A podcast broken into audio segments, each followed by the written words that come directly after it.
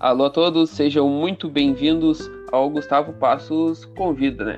Então, vamos receber hoje o primeiro participante aí do nosso programa piloto, Pedro Lopes, assessor de imprensa do Pelotas Futsal. Alô, Pedro, tudo tranquilo? Aí, cara, não, primeiro uma salva de palmas, né, cara, pelo programa, cara. Obrigado pelo convite aí, cara.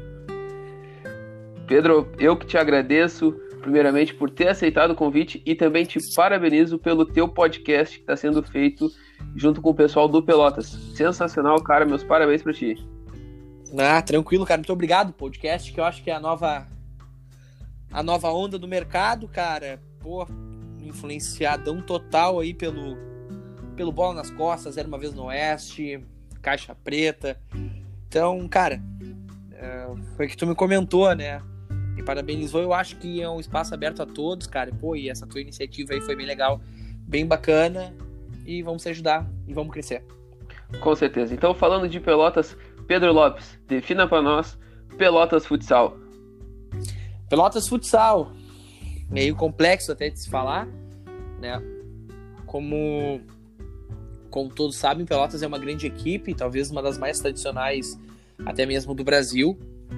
E o futsal é uma modalidade que parece às vezes um pouco esquecida aqui para o sul do país, especialmente no sul do Rio Grande do Sul, né? Pior ainda. Uh, mas nunca, nem sempre foi assim. Pelotas já teve uma boa equipe, ótimas equipes, aliás, já foi campeão estadual em 75. E com a com a volta agora em 2019, embora já tivesse agora há pouco tempo também o título citadino, que foi bem expressivo, deu uma movimentada na cidade. 2019 foi o marco inicial de um projeto que eu acho que cada vez tende a crescer mais, e em 2020 agora com a gestão da G12 do Gustavo Paradeda, eu acredito que tem tudo para dar certo. Pois então, Pedro. Uh, nossa cidade estava meio que esquecida nesse esporte que a gente tanto fala, que é o futsal. Uh, e no ano passado parece que deu um salto tanto com o Pelotas, com a BF e com o Paulista disputando a Série Ouro, né? Uh, tu acredita que a cidade de Pelotas voltou a ser vista nesse cenário? Olha, vamos começar por dois pontos, tá? Voltou a ser vista? Com certeza voltou. Não tenho dúvida nenhuma. E também, acho que cabe nós também lembrar da Mauge, né? Uh, futsal feminino, que já tá aí há 3, 4 anos e sempre chega na final do estadual, tá sempre brigando muito para manter o seu espaço. Mas eu acho que ser vista não é sinônimo de ser notada. E eu digo isso aqui na cidade, né? Qualquer ginásio que você, você vá lá para cima, na Serra Gaúcha, tu vê ginásios lotados, né? E aí eu posso citar Serafina Correia, Amaral, a AGE de Guaporé, ah, pô, a CBF clássica do futsal nacional, ginásio lindo da CBF, sempre cheio de gente. E, cara, isso me lamenta, me lamenta muito, assim, pois sempre, temos, sempre tivemos craques do futsal, né? Exportando pro Brasil e pro mundo, cara. E não, não vim aqui para estar tá fazendo juiz de valor ou estar tá falando nomes, mas Rafael Almeida, Rafinha, por aí vai, Gustavo Paradeda, pô, Gabriel Dias, Traíra, né? É uma lista espessa, mas só de estar tá sendo notado pelo Estado já é algo, pô, vitorioso. Com certeza. Uh, eu atualmente estou na assessoria do trairagem, acompanho junto com o pessoal as decisões da diretoria da equipe. A gente vê a dificuldade que é fazer futsal. Imagina então que fazer futsal a nível profissional é bem mais complicado, né? Uh, o Pelotas está de parabéns pelo tudo que fez ano passado. O, o Paulo conseguiu controlar a equipe, ter uma boa gestão com todos. É um paizão, né? Que nem ele falou no podcast contigo, é um paizão de todos. Eu tenho amigos ali no Pelotas que jogaram, o Rodrigo, o Nilmar, o Manteiga. E, cara, eles sempre me comentavam é, o nível com certeza melhora das competições e é mais difícil. Uh, eu queria saber, assim, Pedro, da tua opinião relacionado a isso. O, o jogo, o detalhe é mais importante ali e mais difícil, né? Olha, com certeza, né? Tu citou o Paulo Lobo. Pô, cara, na minha opinião, o Paulo é um dos melhores técnicos do Rio Grande do Sul, cara. Isso é indiscutível, né, cara? O, Pelota, o Paulo, acredito que esteja em Pelotas por uma, por uma questão familiar, né?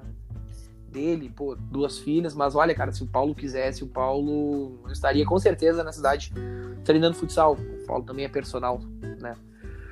Mas o que difere muito para mim o profissional do, do, do, amador, no caso, que, que seria o trairagem, que eu até acredito que por qualidade poderia estar ali beirando uma, uma profissionalidade, cara, são as relações, né? No momento que tu tem uma relação de seriedade, tu consegue jogar isso muito pro lado profissional. E foi o que aconteceu ano passado no Pelotas, né? O Paulo sempre foi um cara muito sério, todos que se envolveram no projeto trabalharam com uma, uma grande seriedade, né? embora não tivesse um retorno econômico, até no meu caso teve, né? mas, por exemplo, do Paulo não teve. Né? Eu, na verdade, eu me senti, eu senti que eu tinha uma dívida com Pelotas e acabei comprando essa bronca, né, cara? Então, mas também não tinha um salário fixo. O que entrou, entrou antes, né? Porque parou o campo e, pô, eu pensei, o que, que eu vou fazer? né? Pô, vou ajudar o futsal. E fui para lá. E eu acho que é isso, cara. Que difere muito, porque, pô, do trairagem ali, o Manteiga joga no trairagem. Pô, o Manteiga foi nosso fixo ano passado. Entrou em algumas partidas. Nilmar também jogou no trairagem. Também jogou algumas partidas. Pô, e o último caso é o Rodrigo, né, cara? Goleiro do trairagem na segunda fase até o final foi titular. Indiscutível, né? A atuação pois é. dele, é. cara, a nível, a nível, cara, sei lá. Pô, nível. nível liga, né, cara? Claro que com restrições, não vou estar tá sendo leviano. Mas eu acho que as relações, cara, é o principal ali para diferir o amador do profissional. Com certeza. Fazendo uma injustiça, não citei o nome do Bruno Grigoletti, né? Que acabou deixando tanto o trairagem quanto o Pelotas no meio da temporada, né? Foi a Pô, trabalho. Mas graças a Deus. Mas graças a Deus tá de volta aí, cara. Não Com certeza. Reclamar, pelo menos pro Pelotas. Com certeza, tá de volta pro Pelotas. Fez um. Até ele postou um vídeo esses dias do, do clássico, que logo nós vamos estar comentando sobre o clássico também. Mas o Bruno é um jogador diferente. Por onde passou foi artilheiro, né? Como a gente brinca no grupo do Trairagem, o cara dos 500 gols na base. Pois é, cara. Pra tu ver, o Bruno é. Pô, e, e, isso, e isso reflete muito, né, cara? A falta de oportunidade, assim, no futsal, cara. Cara, hum, o Bruno, eu sou suspeito para falar, mas o Bruno, se, se tivesse uma condição que nem tinha antigamente no futsal, cara, o Bruno estaria jogando liga, cara. Não tem dúvida nenhuma disso. Afirmo. Com certeza. Com certeza. Uh, Pedro, assim como eu, tu migrou do, do campo pro futsal, né? Tu há pouco tava falando uh, tem uma diferença maior de estar tá captando lances por o futsal ser mais rápido, ser um esporte mais rápido, né? Uh, é prazeroso, né? Captar aquele lance crucial da partida pelas lentes. O assessor se emociona nesse detalhe, né? Ah, é verdade, cara. Na verdade, tu falou um pouco do campo, né?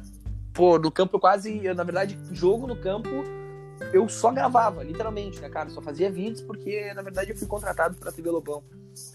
E depois já no, já no futsal, aí era diferente, né, cara? Aí era vídeo e fotos. Pô, cara, e tem fotos assim que que tu tira, e, pô, depois tu vê, caraca, que baita foto. Às vezes uma foto diz muita coisa, né, cara, sobre o jogo, sobre a, a emoção, sobre a torcida, sobre o time. E, cara, isso eu vou levar pelo resto da minha vida. Com certeza. E seguindo nesse nesse mesmo ímpeto de, de emoção da, da profissão, eu vou entrar numa pergunta que eu sei que tu fiquei emocionado. Vamos falar, a palavra é mais ou menos essa. Tu fiquei emocionado quando entra nesse assunto, que foi quando o Rodrigo pegou um tiro livre faltando 15 segundos.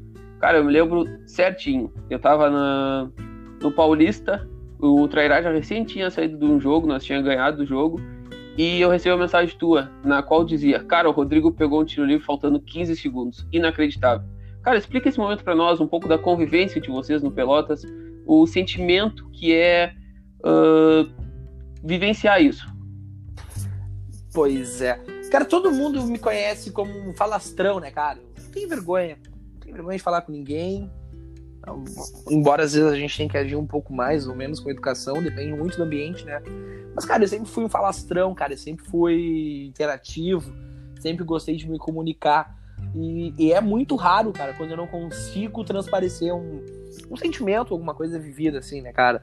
E, cara, o que aconteceu em Vila Maria com o Rodrigo, cara, para mim é de uma área, de, uma área de santidade, cara, que nem eu, que sou o maior falastrão do mundo, consegui expressar sentimento. E. Porque foi muito atípico, assim, o Rodrigo, ele tava parelho, muito parelho com o Carlos, né? Carlos Júnior, um baita goleiro. E naquele momento o Carlos teve um compromisso, não pôde jogar, aí acabou indo o alemão e o, o alemão Weber e o Rodrigo para Vila Maria. Pai, era um jogo, cara, complicado, cara. A gente não conhecia muito sobre a equipe, sem ser taticamente, que era muito boa. Cara, a gente chegou lá, uma quadra reduzida, torcedor chato pra caramba, cara. Torcedor em cima, pressão o tempo inteiro. Pouquinhos segundos o Vini faz uma falta. E vai o Zé Renato bater uma falta, né, cara? Um tiro livre. E aí tu pensa, pô, 4 a 3 se empatar, a chance do Pelotas passar para a próxima fase é assim, olha, complicaria em 300%. Né, o Rafa também vinha com vinha sentindo alguma dor, uma, uma coisa ou outra, e já, já era meio que dúvida. Embora fosse clássico, né? No próximo. Mas tudo bem. E. Que aliás ele entrou machucado e fez quatro. E, cara, pô, o Rodrigo fez um movimento que ele vinha treinando, defendeu. E aquilo na hora, assim, tu olha, tu olha o banco, todo mundo pulando. Tu olha ao redor, assim, todo mundo em choque, cara, porque, pô, era, era praticamente o gol deles, cara. E o Rodrigo foi lá fez uma defesa. Eu, eu não consegui ver. Entende? Eu não vi a defesa. Eu entrei pra dentro do vestiário e fiquei, cara. Fiquei. Só pedi assim, pô, tomara que. tomara que o Rodrigo pegue. E aí quando eu escuto, quando eu escuto o Rafael gritando na porta do vestiário, que eu saí pra olhar, o Rodrigo tinha pegado o tiro livre. Pô, e eu sou azarado. Quando eu saí, os caras cobraram, eu cantei quase foi gol uh, Pedro, tu comentou agora, tu tocou na parte dos clássicos, que o Rafael entrou e fez quatro. Uh, o Rodrigo. Machucado machucado, entrou e fez quatro. Rodrigo pegou dois tiros livres, se eu não me engano, nesse mesmo clássico. Uh, e, cara, uh, eu trabalhei na BF no início da competição, acabei abandonando quando passou para a segunda fase. Eu tive que deixar o cargo de assessor na BF uh, por questões pessoais. E assim, cara, o primeiro clássico, eu tinha trabalhado em diversos clássicos no campo, com o Farroupilha. Mas, cara, entrar no ginásio e ver um ginásio lotado como estava no primeiro clássico, foi sensacional. Assim, ó, eu não joguei, mas arrepiou só de entrar. Quem trabalhou nesse clássico, com toda certeza, se arrepiou de olhar o ginásio do DC lotado, transmissão ao vivo da RDC TV, com narração do Paulo Brito. Cara, eu acho que assim, ó, o clássico trouxe uma nova rivalidade. Já existia a rivalidade uh, Brapel, Brafar, Farpel, mas se criou a rivalidade Pelotas e ABF na cidade. Não sei se tu concorda comigo. Concordo, cara, concordo, com certeza. Ah, eu até acho um pouco meio pesado quando a gente fala pseudo clássico, né, cara? Que eu vi gente falando. Mas, cara, tem que dar os créditos, né, cara? Pô, o que a, o que a associação fez ano passado ali, cara, de comprar uma, comprar uma briga, de jogar uma Liga 2 tendo o valor que o valor que se, tendo tendo em vista o valor que se gasta, né, cara, com, com viagem, com, com alimentação, com treino, com tudo, cara. Olha, não é para qualquer um, cara. É uma pena o Grêmio Esportivo Brasil não dar uma atenção pro pro projeto, mas eu acho que a ideia deles de comprar as cores vermelhas, vermelhas e pretas contra o azul e ouro do Pelotas foi, foi sensacional, né, cara? Pô, o Pelotas ganhou todos os clássicos, né? Acredito talvez que por uma por uma questão mais de time mesmo. A BF tinha bons jogadores, cara. E tinha um, tem um cara da BF, sei, eu acredito que ele não seja mais técnico, né? Que é o Fuca. Pô, eu admiro o Fuca pra caramba. E eu, eu nunca tive problema com a BF, porque eu fui cobrir o jogo do Cruzeiro e BF lá. Inclusive, escrevi para a Universidade Federal de Pelotas, inclusive escrevi uma, uma crônica. Pô, a BF jogou melhor, mas perdeu. Tu entende? Uhum. Então, cara, eu acho que a BF pode melhorar muito esse ano. Né? Já contratou alguns jogadores que, inclusive, estavam no Pelotas. Dois jogadores estavam no Pelotas ano passado, se reforçou. Infelizmente, acho que perdeu o Lima. Não sei como é que com essa função do corona, coronavírus, se o Lima continua na Argentina ou não. Mas, cara, é, essa ajuda, eu acho que acredito que seja da Amplimac que veio para eles, é, vai fortalecer muito.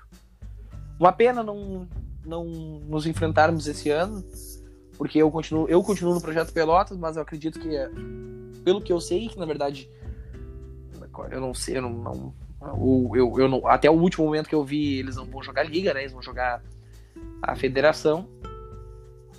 Vai ficar, vai ficar faltando aí, cara, esse clássico esse ano. Mas eu acredito que se a gente for bater nível a nível, o nosso clássico esse ano é com o Cruzeiro de Canguçu. E a chapa vai, vai esquentar. Vai ser legal, cara. É legal. É legal ver um clássico Pelotas e BF, Pelotas e Cruzeiro, Cruzeiro e BF. Ou, cara, até mesmo pra mim um clássico mais pegado ano passado. Porque essa função de clássico, pô, isso aí se cria primeiro. Eu tava até vendo uma, uma série da Netflix bem legal, que é esportes, aí tinha o Klaus, o, Ca, de Milano, né? Explicava um pouco de rivalidade, faz sentido. Cara, rivalidade primeiro tu tem por ser na mesma cidade, né, cara? E depois o clássico tu tem pelo número de vezes que tu joga, né? E, cara, no momento que tem ABF e ATF de Santa Vitória do Palmar, que literalmente o jogo meio que fica tenso até demais, cara. Cara, isso não deixa de ser um clássico, cara. E nós também. E, mas se tu quer falar, eu acho que eu sei que tu quer escutar. Tu quer que eu escute uma corneta minha, porque ano passado eu cornetei bastante. Cara, não tem o que falar, né? Quatro clássicos, quatro vitórias. E, pô, só uma coisa que me chateou muito, assim, com essa função da BF. Como eu falei antes, não tem ressentimento nenhum, cara. Pô, torço muito para dar certo. para ter clássicos na cidade, pra, voltar de fato. Mas, cara, pô, foi uma, uma brincadeira que a gente fez quando o jogo acabou 5 a 2 ou 5 a 1 e daí a gente tinha mania de sempre colocar o nome de quem fazia os gols. Pô, naquela data a gente colocou uma mão, né, com o número 5. Acabou o jogo, 5. Entre outras coisas, sobre freguesia na casa. Coisas que fazem parte da rivalidade, né? Pô, e, um membro da comissão técnica vinha me ameaçar, dizendo que quer me pegar na rua, quer me bater e tal. Cara, no primeiro momento a gente fica um pouco chateado, mas depois a gente acredita que também possa ter sido da boca para fora em algum momento de fúria. Inclusive, eu já Nunca, nunca conversei com ele sobre, mas acredito que tenha passado e, e lamento. É, cara, lamento muito, mas isso faz parte do jogo, né, Gustavo? Com certeza. Pedro, voltando um pouco pro, pro campo agora, uh, no caso da função da pandemia, a gente viu que o futebol parou no mundo e aos poucos está voltando. Uh, hoje à tarde teve uma reunião envolvendo o governador Eduardo Leite e o presidente da Federação Gaúcha, em que decidiram o retorno do, do Galchão pro dia 23 de julho. Tu acha que era o momento, apesar da saudade que a gente tá da bola rolando, da quadra cheia, do estádio cheio, tu acha que era o momento do Galchão retornar? Olha, eu particularmente acredito que não. Por uma questão humanitária, né? Acima de tudo. Porém, cara, eu entendo que muitos clubes vivem de renda das grandes emissoras de televisão, né? Vou te dar o exemplo do Pelotas. O Pelotas conseguiu driblar a crise de certa forma porque dispensou todo o elenco lá em março. Então quer dizer que se voltasse o campeonato em março, não teria time para jogar. Entende? A estratégia do Gilmar foi, foi boa, do Gilmar e do Luciano Bocho. Né? Eu acredito que não seja a hora, mas como é que vamos jogar um campeonato sem, sem time, né? O Pelotas voltou agora essa semana, eu até não tô muito por dentro, quem tá mais por dentro é o Thales, a minha parte mesmo é só o futsal, mas cara, voltou com, to, com uma, uma logística, uma dinâmica totalmente diferente, cara.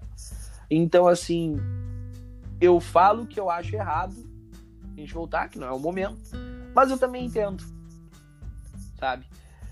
E, cara, eu acho que o gauchão, eu tava achando que era mais difícil começar, mas a Série D eu tenho quase certeza que vai ocorrer. Não, eu tava vendo aqui, até o pessoal colocou num grupo dos profissionais de pelotas que eu tenho aqui, eles colocaram um calendário uh, de datas previstas para a volta do futebol, né? Futebol nacional. Uh, deixa eu tô abrindo aqui. A Série A tá com data prevista com 38 datas, de 9 de agosto a 24 de fevereiro. Imagina, o campeonato vai passar o final do ano e vai começar, vai terminar dois meses após.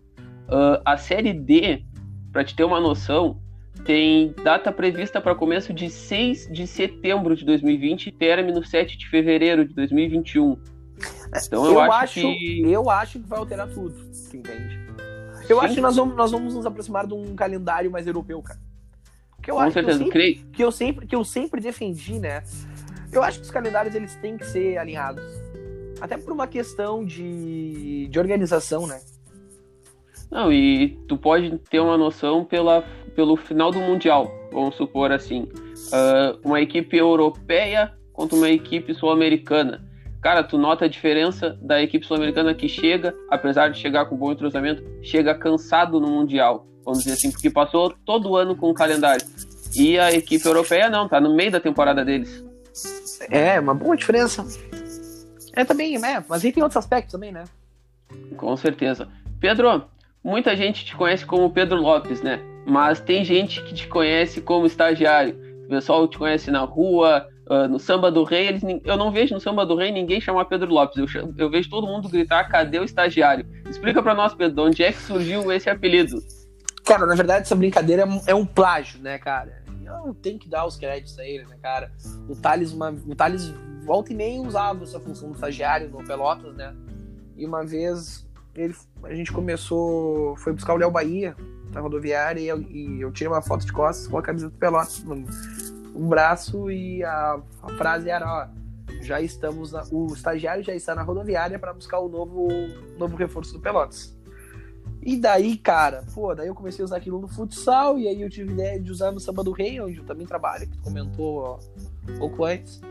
E pegou, né, cara? E volta e meia, quando eu tô andando na rua, as pessoas, ó, estagiário, estagiário. Mas não, não tem problema, eu acho um apelido bem carinhoso e é isso que interessa, né, cara? É o carinho. Mas é. é um plágio, é um plágio. Tem que dar os créditos devidos, né? Com certeza. Pedro, não sei se tu passou por alguma indiada nessa tua. nesse teu tempo como assessor.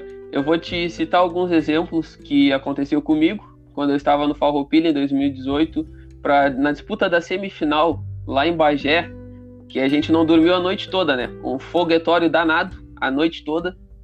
No dia do jogo, a gente foi almoçar e a gente teve uma carreata de carros do Guarani de Bagé, os torcedores do Guarani de Bagé, com foguete, bandeiras, uh, trancando o nosso ônibus do restaurante até o hotel antes de voltar, antes de ir para o estádio.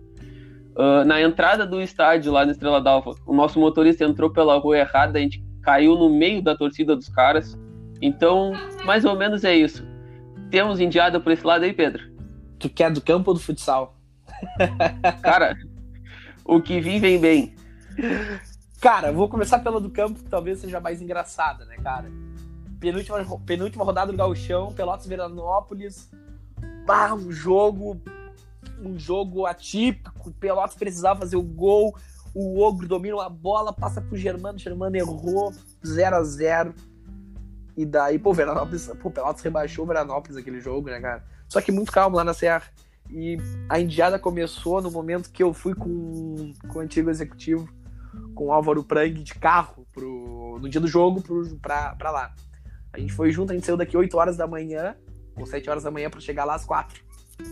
Já come, começou aí, mas tudo bem, porque o, o, não tinha necessidade de eu ir, né, cara? Na verdade, foi mais uma experiência, assim.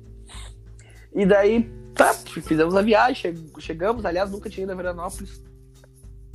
Acontece o jogo, tudo bem, Veranópolis rebaixado. E aí, cara, a gente. Não sei se sabe, a cidade de Veranópolis é próxima de Bento Gonçalves. E o Pelotas, quando vai pra Serra, que fica naquela região, fica em Bento Gonçalves, porque o Roger tem um. Tem um. Um, resta um hotel, restaurante que eles ficam ali. E daí, cara a gente jantou ali, tudo certinho. E quando a gente estava saindo, não sei o que aconteceu com o nosso motorista, que é o André Carvalhal. Pô, o André, cara já conhecido, pô, o cara é um bom motorista, cara. Eu não sei o que aconteceu, que o André, eu acho que o, foi o Jarro na frente, o Dão também, para ficar de copiloto do André. Só que a gente se meteu, cara, nos lugares que eram umas ladeiras, umas descidas, que, cara, a gente não, não conseguia sair da cidade, cara. E aí o André, o André ficou pouco bravo, cara. Quando eu olho, quando eu olho pra rua, tá o Jarro correndo na, na lateral. Aí a gente chegou num lugar para sair que era um pique que não descia o ônibus, cara. Tchê, foi uma baita indiada aquilo. Mas no fim não era uma, uma baita indiada, mas deu certo. Ah, aí a outra história que eu acho engraçada é que no futsal, cara, tem uma foto clássica que tá eu, o Thales e o Igor, primeiro jogo contra o Canguçu, a gente sentado na, na arquibancada comendo um pão com mortadela. Que coisa meio boa, cara. Pô, que saudade de tudo isso. Tu, tu citou aí a, os atalhos, vamos dizer assim, que os motoristas pegaram para sair da cidade. Eu me lembro que eu fui cobrir um jogo do, da BF Feminino. O primeiro jogo da BF Feminino em Caseiros, interior de Passo Fundo. Tá louco, é longe. Pensa assim, ó, a gente saiu sete e meia da manhã de Pelotas e nós chegamos sete horas da noite na cidade de Caseiros. A cidade tem oito ruas para te ter uma noção. Acabou o jogo, a gente está voltando para Pelotas após a janta, todo mundo dormindo no ônibus. Do nada, começa uma bateção de galho de árvore e o ônibus perdendo o controle porque o motorista disse que tinha pego um atalho e simplesmente ele entrou numa, numa estrada de chão que era só descida, assim como tu comentou, e olhou para nós. Ele, ele abre a porta, abre a porta, olha para nós e diz: Estou perdido. Pra te ter uma noção, a gente chegou às 10 e meia da manhã, se eu não me engano, do outro dia em Pelotas ah, de volta. Mas isso aí é normal, né, cara? Pô, eu. Eu sempre fui um cara muito família, né? E eu sempre escutava. Pô, eu acho que é a sétima vez que eu falo dele, cara. Vai ter que pedir direito autoral pra ele. E o Thales sempre falava pra mim assim, cara, é, é bom futebol, mas, pô, ficar às vezes longe da família do jeito que, que fica é complicado, né? E eu sempre falava, que nada, né? Nada. Isso é coisa tua pô, cara, foi só eu fazer um futsal que eu mudou minha, minha concepção total, cara. Pô, cara, mas é, é, ao mesmo tempo que é prazeroso tu entrar no ônibus com um monte de amigo, cara, do jeito que a gente ia, a gente sempre foi bem, tu entende? Pô, a gente sempre comeu bem, nunca, nunca passou o trabalho nessa função aí. Pá, cara, faz falta, pô, tu sai de, de casa sábado, 8 horas da manhã, pra chegar domingo, 8 horas da manhã. Tu perdeu 24 é. horas do teu dia ali, tu entende? Só que, pô, tu tem que gostar muito, cara. E essas últimas viagens do Pelotas, cara, pô, era muito longe, cara. É, todos eram muito longe, pô. Passa, a gente foi passando Passo Fundo, cara, Vila Maria. Pô, Serafina Correia, passando, perto de Passo Fundo ali, 40 quilômetros de Vila Maria. Então. Alegrete é longe também. Cara, eu não consegui achar Alegrete longe porque eu fui e voltei, cara. Fui e voltei acordado, conversando com o André. Tu entende? Eu dormi, acho que umas 40 vezes na ida e na volta. Porque aquela estrada é ruim, né, cara? E... Mas é, é complicado. Mas ao mesmo tempo tu, tu, tu para pra pensar assim, pô, quanta experiência nova tu conseguiu, né, cara? Quantos momentos tu foi lá e registrou, quantas pessoas tu, tu acaba conhecendo, né?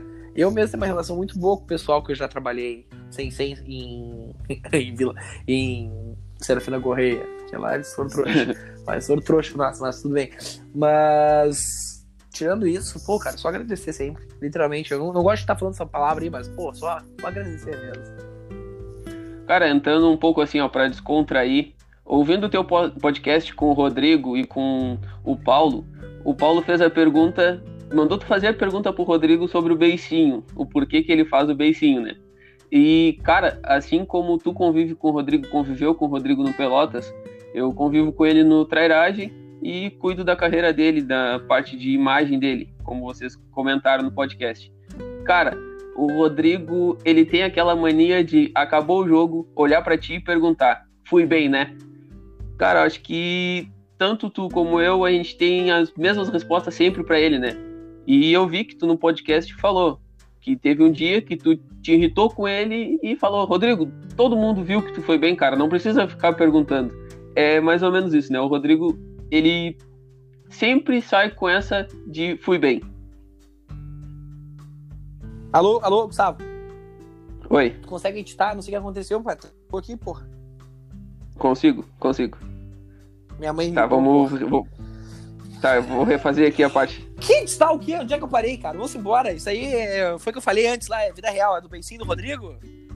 É, do beicinho do Rodrigo e o, e o de por que perguntar que foi bem no jogo. Eu quero que tu explique isso pra nós aí do, da tua revolta contra o Rodrigo. Ah, isso me irrita, cara. Isso aí, olha, tu já falou, já tem. Cara, assim, ó, pô, eu odeio. Se tem uma coisa que eu odeio é minimalismo, cara. Pra que ter uma televisão de 40 se eu posso ter a minha de tubo aqui? Tipo, pra que, que pode, cara? Pra que, que tu vai ter a de tubo se já tem a de 40 ali? Tu entende? E o Rodrigo era basicamente o seguinte: Rodrigo passava o jogo fazia, fazendo milagre, tá? Fazendo a diferença no jogo. Chegava no vestiário, joguei bem ou não? Bah, cara, dava uma revolta, cara. Dava uma revolta. Ah, teve um dia que eu falei, não, não, não, não, não nem fala comigo. tu jogou bem. tu jogou bem.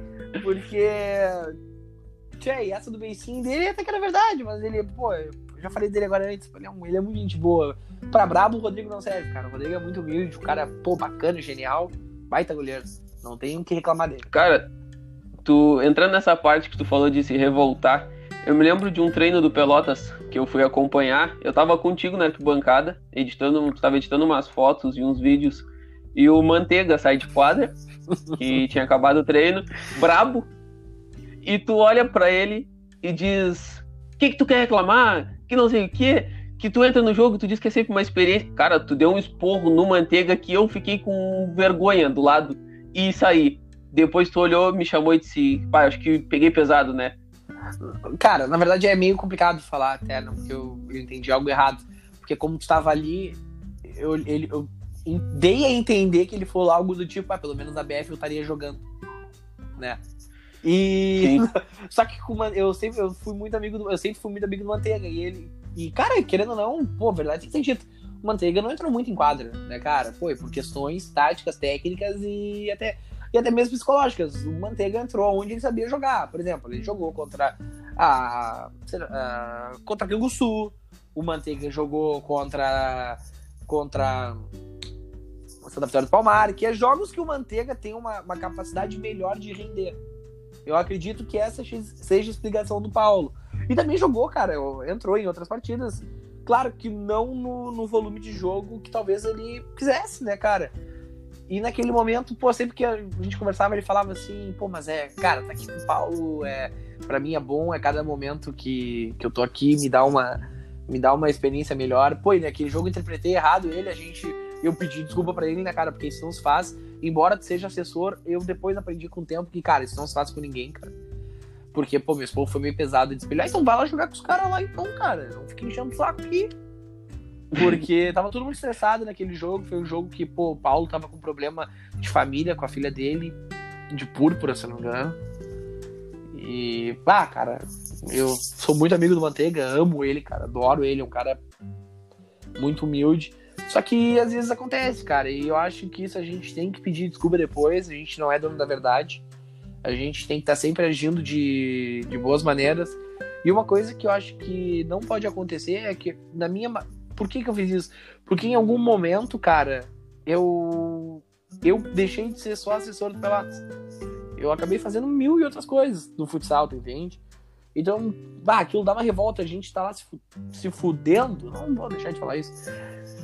Tá lá se fudendo, cara, 11 horas da noite, meia-noite, assim como ele também. Pô, Manteiga era o... trabalhava até tarde, às vezes chegava atrasado porque tinha faculdade, né? Mas, cara, águas passadas, está resolvido entre eu e ele.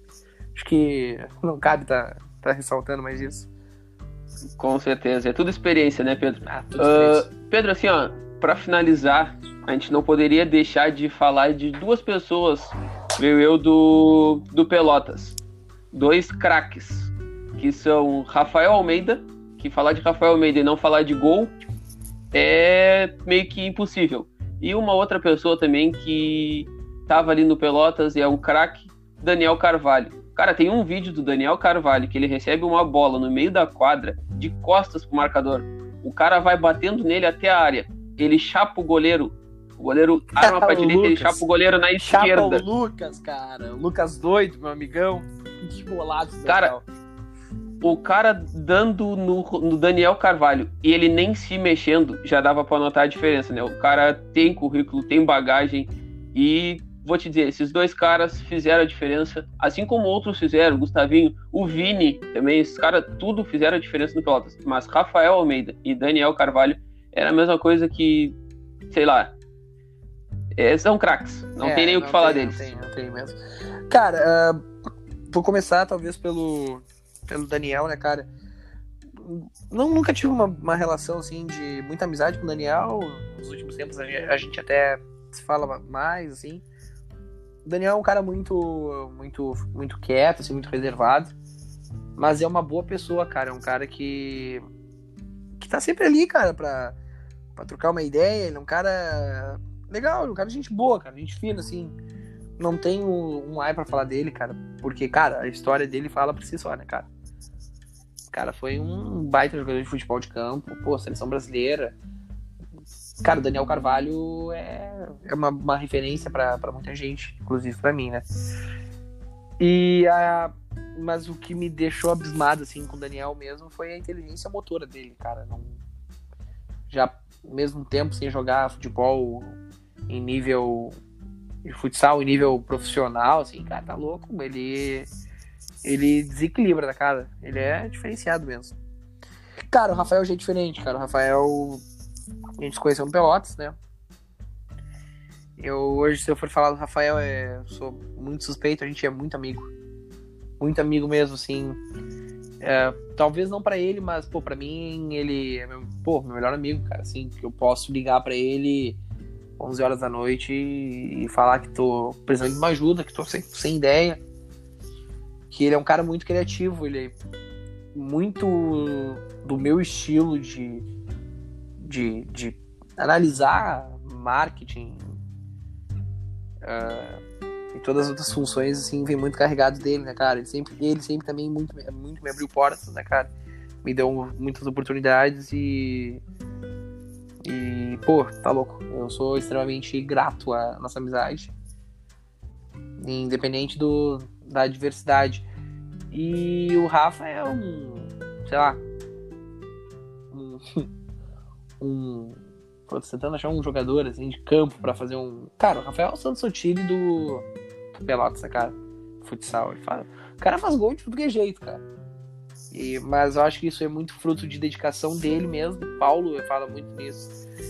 Ele é muito competitivo, ele é um cara que tá com 38 anos, mas tá com um físico melhor do que muitas pessoas que estão no mesmo nível, com 20 e poucos. E ano passado ele foi ímpar, né, cara? Pô, artilheiro, ele sempre artilheiro em tudo que ele, que ele vai, tudo que ele joga. Ele até não gosta muito de citar, né? Só isso, mas, pô, o cara jogou no Barcelona, né, cara?